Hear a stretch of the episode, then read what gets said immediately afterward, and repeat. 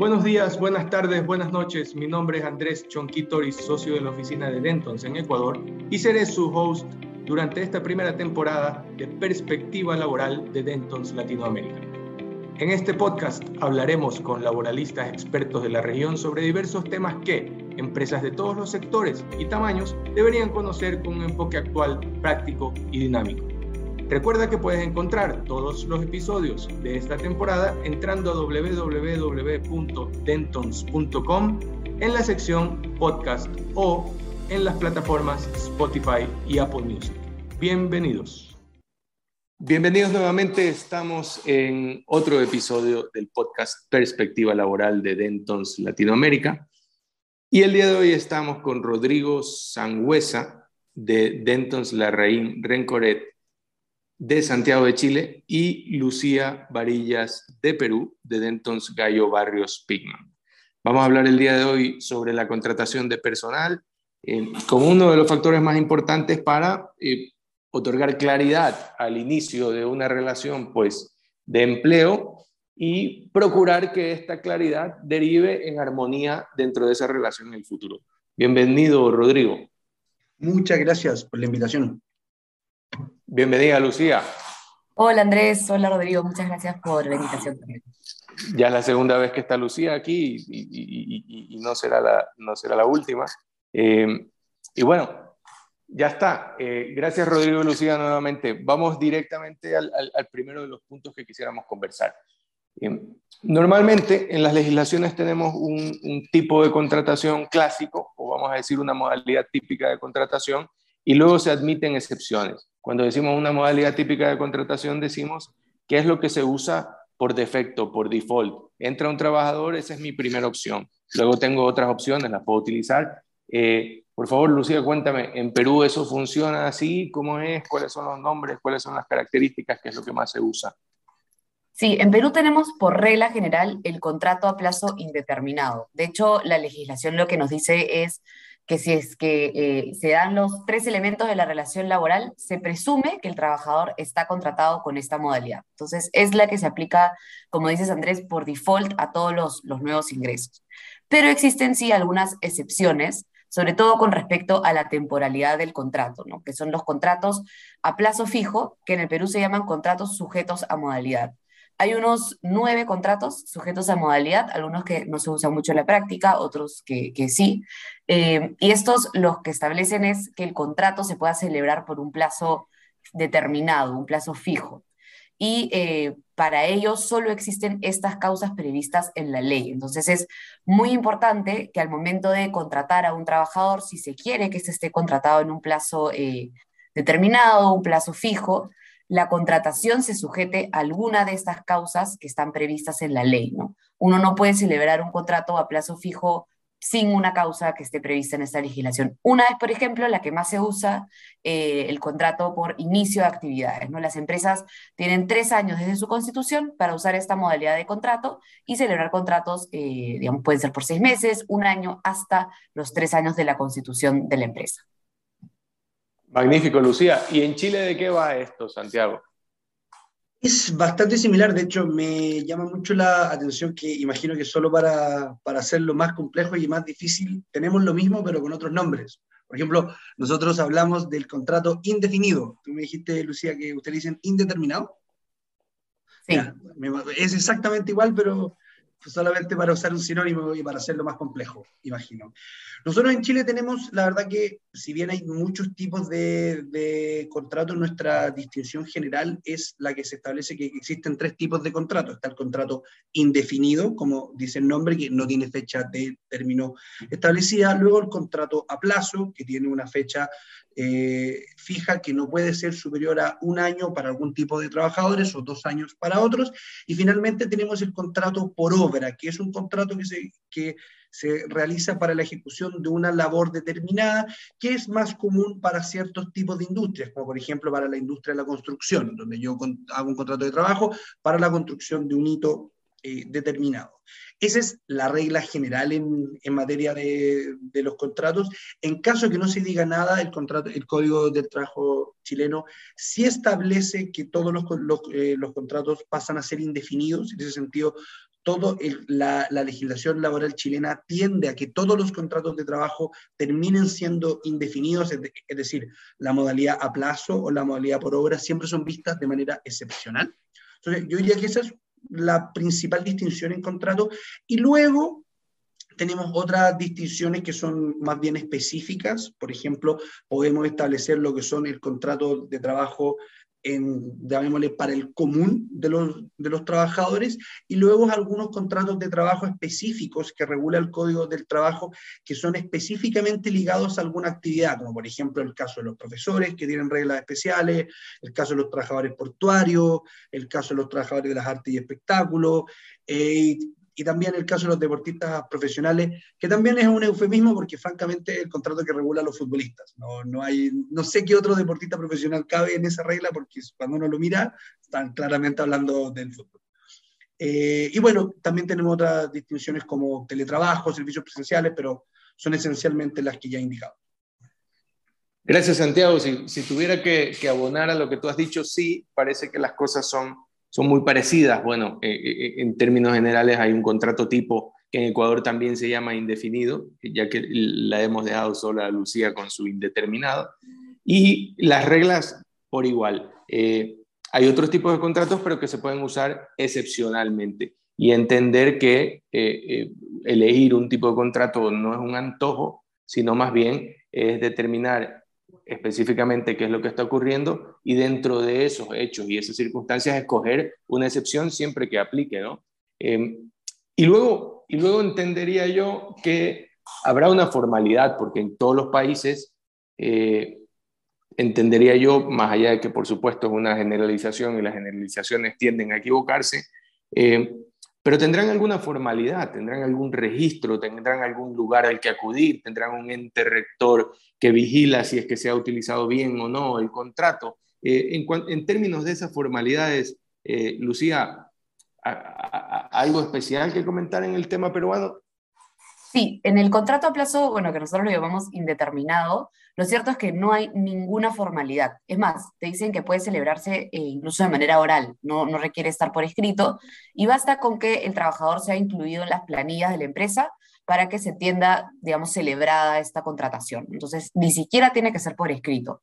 Nosotros siempre recomendamos que, sea por escrito, ¿no? Porque uno puede, eh, digamos, establecer algunos beneficios o condiciones adicionales en el contrato y además da certeza de algunas eh, condiciones particulares de ese contrato, ¿no? Pero lo cierto es que puede ser eh, un contrato verbal y basta la inscripción en la planilla. Pero sí existe formalidad para el caso de contratos, eh, por ejemplo, a plazo fijo, donde se requiere necesariamente que sea por escrito y que estos necesariamente contemplen cuál es la causa objetiva de la contratación. Por ejemplo, si es por inicio de actividad, como mencionaba, debe indicar la fecha de eh, creación de la empresa. Si es por obra, que también tenemos eh, ese tipo de contrato, debe establecerse puntualmente cuál es la obra, cuál es la duración de la misma, y se tienen que establecer nuevamente la causa que sustenta la temporalidad. Eh, algunos otros contratos que también tienen eh, formalidades son, por ejemplo, el contrato a tiempo parcial, que se debe celebrar también por escrito, y el contrato de teletrabajo, que también se debe celebrar por escrito. Lo que sí tenemos en el Perú es que en los últimos años eh, se está eliminando esta necesidad de registrar los contratos. Antes, los contratos sujetos a modalidad o a plazo fijo debían necesariamente registrarse en el Ministerio de Trabajo. Hoy se ha eliminado ese registro porque en realidad era simplemente un paso burocrático que debía cumplir la empresa, pero realmente el ministerio nunca revisaba estos contratos, ¿no? Se quedaban registrados ahí y nadie los revisaba. Eh, y el registro principal que queda hoy es el registro de los eh, contratos de trabajadores extranjeros, pero eso es eh, necesario principalmente por un tema de migraciones, más que del Ministerio de Trabajo en sí mismo. Gracias, Lucía. Muy, muy interesante eh, este salir del tema de registro. Eh, nosotros en Ecuador hemos alcanzado a salir o a pasar de la aprobación al registro, porque antes tenía que haber una aprobación. Y, y bueno, espero algún día estar tan bien como ustedes de ni siquiera tenerlo que registrar. Obviamente eso no, no, no dispensa de las formalidades que tenga que tener cada contrato, eh, pero pero, pero me alegra mucho porque en Perú no lo tengan que registrar. Eh, en Chile, ¿de qué va todo esto, eh, Santiago? Uy, nosotros creo que vamos, vamos en la línea inversa de lo, que, de lo que va Perú, porque la verdad que nosotros históricamente nunca teníamos que registrar contratos, pero desde la última modernización de la Dirección del Trabajo sí se ha pedido como un requisito. Eh, es bien interesante en el sentido que uno no registra el contrato propiamente tal, sino que uno tabula cierta información. Acá la idea es que la Dirección del Trabajo pueda manejar un montón de, de información, que con eso pueda mejorar las estadísticas públicas de, en materia laboral. Todo eso no ha ido muy bien. En el fondo han habido muchos problemas, la página se cae. O sea, imagínense lo que es crear un servicio público que registre todos los contratos de trabajo de Chile. O sea, no ha ido bien, pero la expectativa es que qué sé yo, en 10 años más, por, por, decir una cifra, este proceso permita generar algún tipo de inteligencia para efectos de la, de la, fiscalización, porque hoy por hoy es un poco similar a lo que comentaba Lucía, que es un trámite burocrático que nadie sabe realmente qué, se hace con esa información. Pero lo que tiene que ver es, estrictamente con las formalidades, bueno, aparte de este registro ante la Dirección del Trabajo, yo diría que nuestra principal formalidad es que todos los contratos de trabajo en Chile tienen que ser por escrito, es decir, el contrato verbal se permite básicamente por protección al trabajador, pero eso es, es penalizado hacia el empleador por no tener eh, un contrato por escrito. Existe un plazo mínimo perdón, un plazo máximo para poder escriturar este contrato y los contratos de trabajo en Chile también, todos tienen que tener cláusulas mínimas. Básicamente, cosas bastante mm, normales y esenciales como la jornada, la remuneración, la individualización de las personas, etcétera, pero sí tienen estas cláusulas mínimas. Entonces, yo diría que en lo que tiene que ver con formalidades para la contratación, por lejos está el escriturar el, contrato, establecer eh, las cláusulas mínimas que establece la ley y ahora se ha agregado una, una, formalidad bastante reciente que tiene que ver con el registro ante la Dirección del Trabajo. Eh, gracias, Santiago. Y eso me lleva a siguiente, al, al, siguiente tema que era interesante para nosotros revisar. ¿Por qué? Porque al empresario o al emprendedor, a veces, por ese mismo espíritu de empresario y de emprendedor, está siempre buscando alternativas, está buscando eficiencias.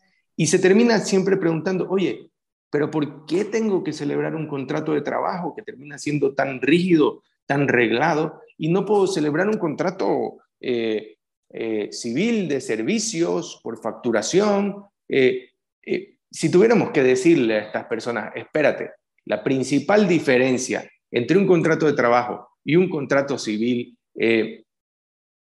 ¿cuál sería? Para que tengan un norte hacia esa curiosidad que es una curiosidad natural del empresario y del emprendedor. Bueno, por nuestro lado, en el Perú, eh, digamos, el elemento que lo diferencia es lo que nosotros llamamos la subordinación, ¿no? Que es una palabra de repente un poco complicada, pero que lo único que establece es que la persona a la que tú contrates eh, esté sujeta a eh, la dirección, la fiscalización eh, de parte de la empresa, ¿no? que se le entreguen herramientas, por ejemplo, un correo empresarial, una oficina dentro, del, dentro de la empresa. Todos esos elementos configuran lo que llamamos la subordinación. Y si una persona está subordinada a la empresa, debe ser trabajador necesariamente.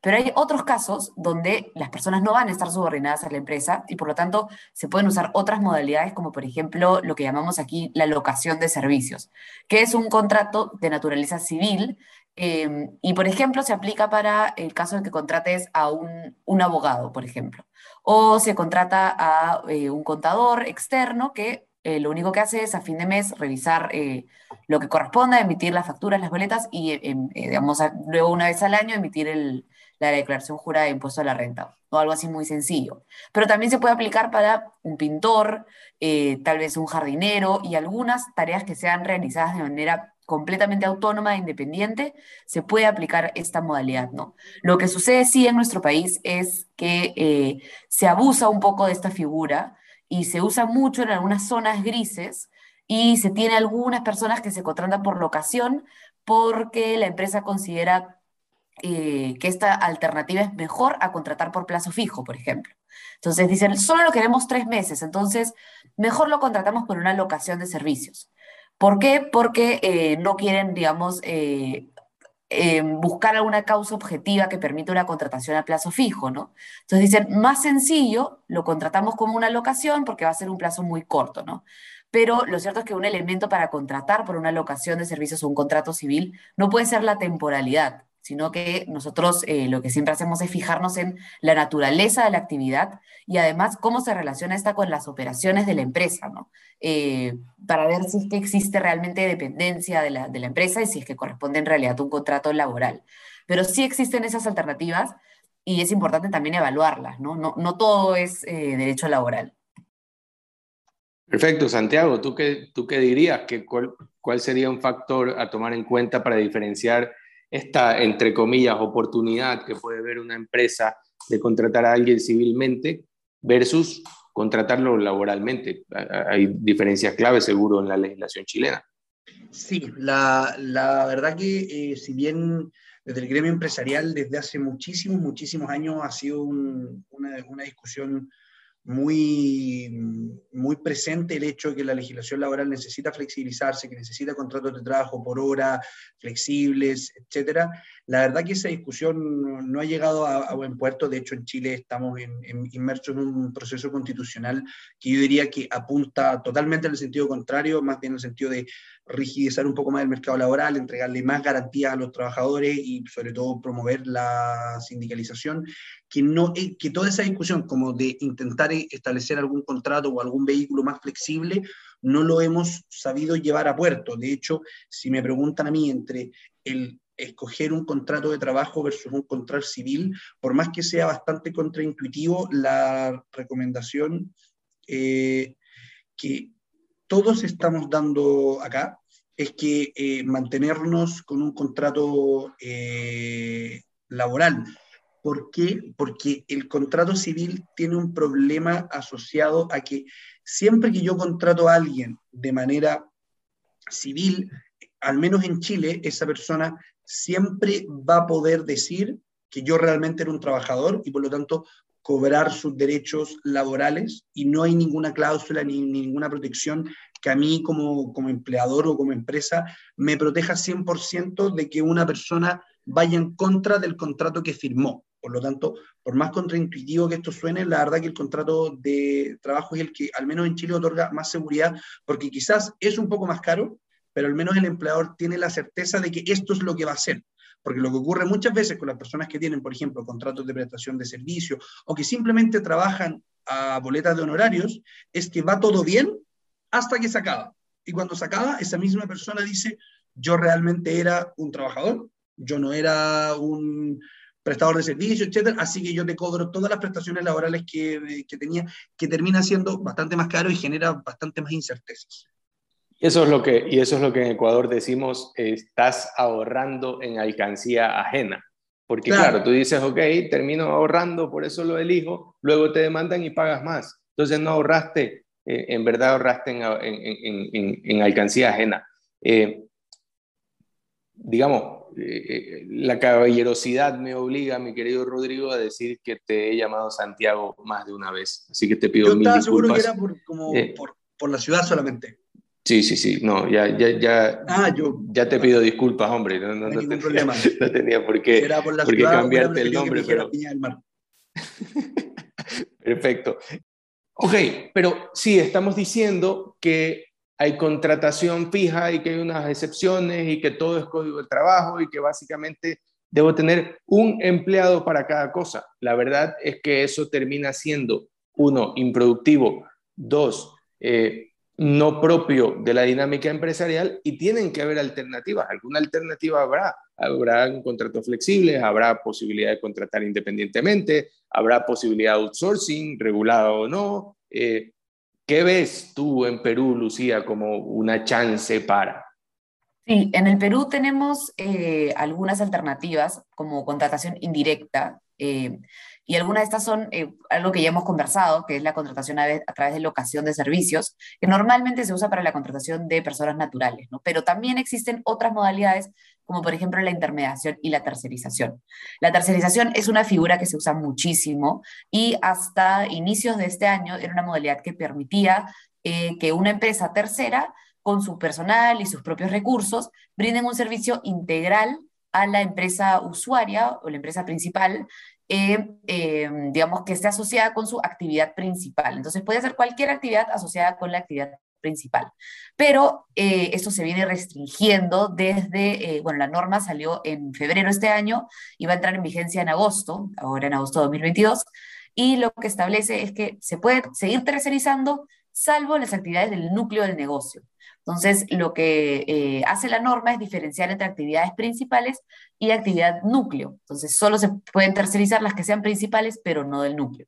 En, aquí entra, digamos, eh, un trabajo que venimos haciendo en el estudio de identificar en aquellas en, las empresas que eh, tanto presten servicios como reciban servicios de tercerización, qué es el, núcleo, ¿no? Porque la norma nos da algunas pautas, pero lo cierto es que no es muy clara con respecto a qué se debe entender como núcleo de la empresa. Eh, es algo que estamos, en lo que estamos trabajando muchísimo hoy, es identificar el núcleo y luego identificar cuáles son actividades principales, pero no del núcleo, eh, para determinar que éstas sí se puedan tercerizar. ¿no? Eh, lo venimos haciendo tanto para las empresas que reciben esos servicios como para las empresas tercerizadoras, para que ellas puedan determinar si las actividades que realizan eh, son válidas y las van a poder continuar ejecutando en el futuro, que es la pregunta en la que nos encontramos hoy, ¿no? a un mes de que entre en vigencia finalmente la norma. Perfecto, Rodrigo. ¿Tú, ¿Tú qué ves? ¿Qué espacios ves? Que hacia esta gran pregunta de, ok, necesito un trabajador para cada cosa o, o más bien tengo alguna alternativa o algún espacio por pequeño que sea en Chile.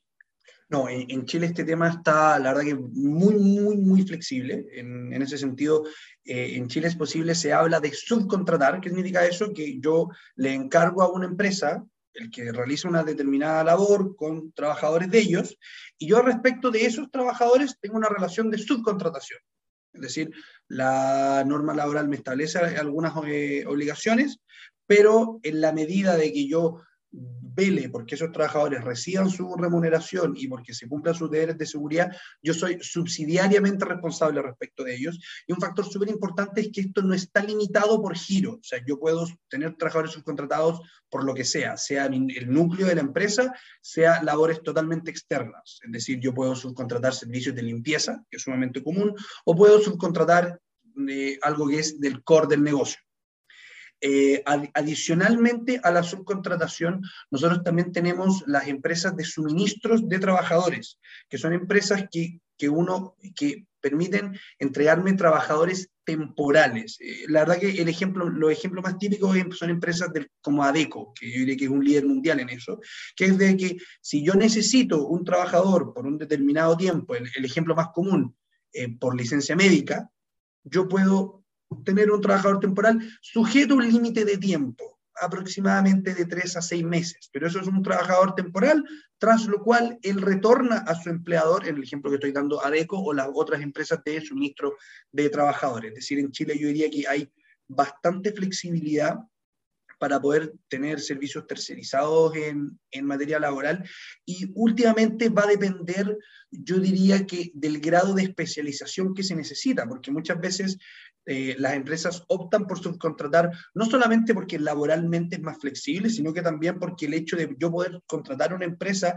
que es muy especializada en un tema particular es bastante más eficiente que el yo, yo empresa tener que capacitarlos para una determinada labor en circunstancias que yo preferiría enfocar mis recursos en otra parte.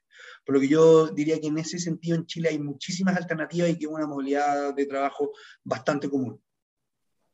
Gracias, Rodrigo. Y, de hecho esto ha virado totalmente el tablero porque aparecía un Chile eh, muy limitado, muy conservador y ahora que estamos hablando de la posibilidad de contratar a través de terceros, eh, es lo que en, Ecuador quisiéramos, no, no, le cuentes a nadie. Pero, pero, pero lamentablemente vamos con la tendencia para el otro lado. De hecho, en nuestro proceso constitucional hubieron voces que, que intentaron dejar en la, en la, propuesta de constitución que se prohíbe la subcontratación en cualquier cosa que no sea eh, el... O sea, se prohíbe la subcontratación para el giro del negocio de la empresa. Finalmente esa indicación no pasó, pero, pero es una tendencia que está.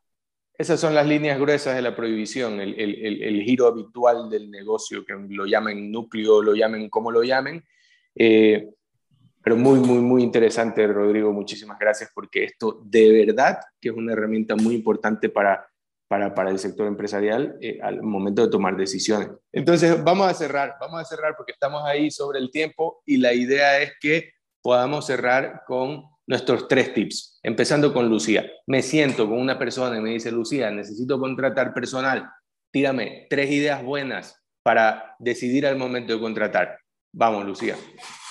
Sí, lo primero sería por nuestro lado la celebración de contratos por escrito, ¿no? Si bien en el Perú se permite que los contratos sean eh, verbales o orales, o, es más, que no existe el contrato y que sea simplemente la inclusión en la planilla, en el caso de personal indeterminado, nosotros siempre recomendamos que el contrato sea por escrito y que se, se, prevean todas las condiciones de la relación laboral, ¿no? Y eso le da certeza a ambas partes sobre cómo se, debe conducir la relación laboral.